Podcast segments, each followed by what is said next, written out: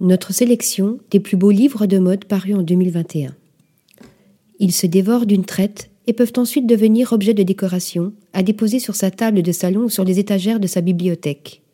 Les livres de mode font toujours leur petit effet. Parmi les plus beaux ouvrages parus cette année, les éditions de La Martinière retracent l'histoire des maisons de luxe Versace et Vivienne Westwood à travers deux livres richement illustrés et documentés.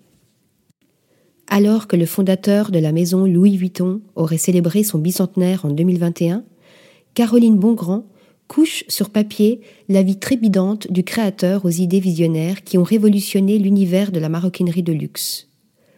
Autre hommage, celui à Karl Lagerfeld par Marie Ottavi, qui, dans une biographie parue aux éditions Robert Laffont, narre les mille et une vies d'un des créateurs les plus célèbres du XXIe siècle. Autant d'ouvrages à déposer le 24 décembre au soir au pied du sapin.